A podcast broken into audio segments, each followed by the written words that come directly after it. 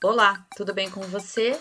Eu sou Rosa Virgínia Diniz e aqui nós vamos discutir algumas grandes e pequenas ideias sobre educação e ensino superior neste podcast da Fabricante de Ideias. Bora lá?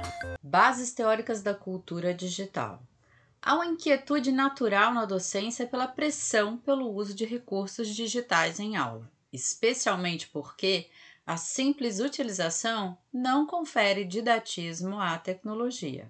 A tecnologia é um recurso e não um fim em si, em termos educacionais.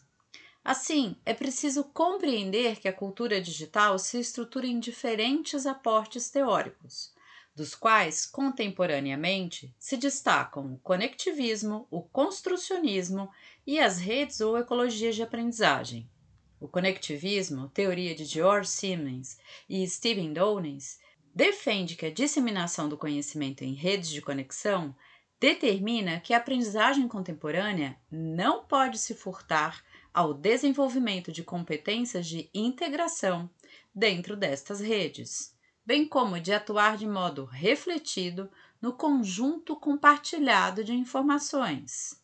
Veja-se, portanto, a importância de se desenvolver a capacidade de trabalho em equipe e competências de compartilhamento de ideias e comunicação assertiva, além da ética e responsabilidade social.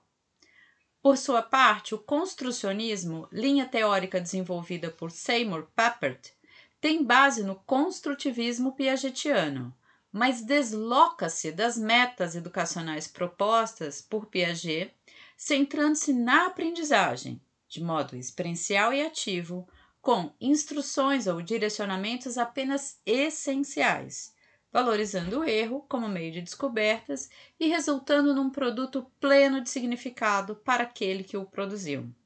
Assim, veja-se a necessidade de rever as avaliações e atividades que tornam o erro um descaminho de aprendizagem, pois o protagonismo é gerado também pela aceitação e superação das dificuldades, sendo imprescindível aprendermos a dar feedbacks orientados ao crescimento do outro. Por fim, a ideia de ecologia de aprendizagem se inscreve na construção de sistemas de aprendizagem a partir de múltiplos contextos, virtuais ou não, tecnologias, atividades e interações, com um objetivo de aprendizado delineado, estando aqui presente a integração de ambientes e a compreensão de que qualquer lugar é o lugar para aprender.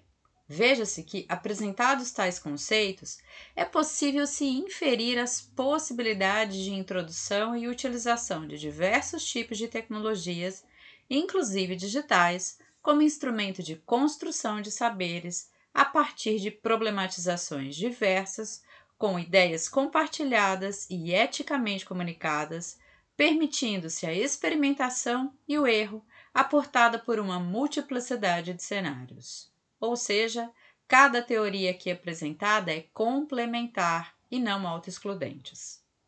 Tais aportes podem ser importantes mecanismos orientando a construção de redes de compartilhamento de experiências de aprendizagem ou conhecimento, fomento a experiência e significância do aprender, bem como o uso estruturado de múltiplos contextos que podem tanto dar suporte à educação baseada em projetos quanto à curricularização da extensão, não nos esquecendo de que nada dessas práticas está na contramão das metodologias ativas ou do protagonismo estudantil. Apoiar conteúdo de qualidade é um ato revolucionário.